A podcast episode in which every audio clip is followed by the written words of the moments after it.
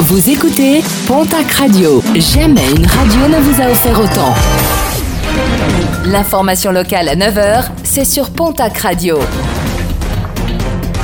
Bonjour Jean-Marc Courage-Sénac. Bonjour à toutes et à tous. Des militants communistes, associatifs et des personnes sans hébergement ont investi hier matin à Tarbes une ancienne clinique transformée en centre d'hébergement pour des sans domicile fixe.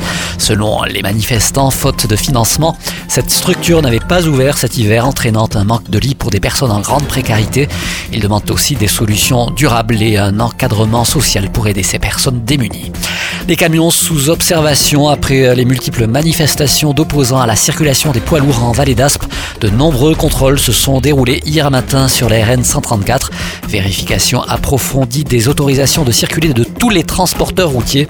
Sur une circulation de 1000 véhicules par jour, 7% sont susceptibles de contenir des matières dangereuses.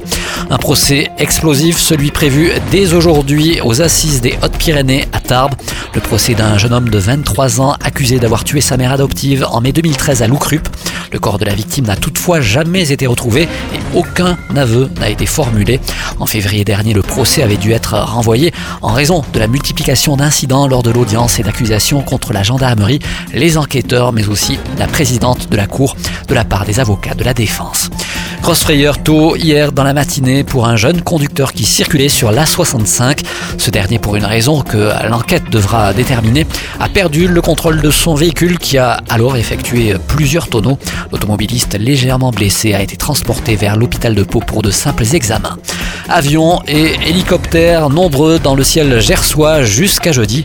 Le centre franco-allemand de formation à l'appui aérien de la base aérienne 133 de Nancy-Aucher multiplie les exercices, exercice notamment du côté de la commune de Gondrin.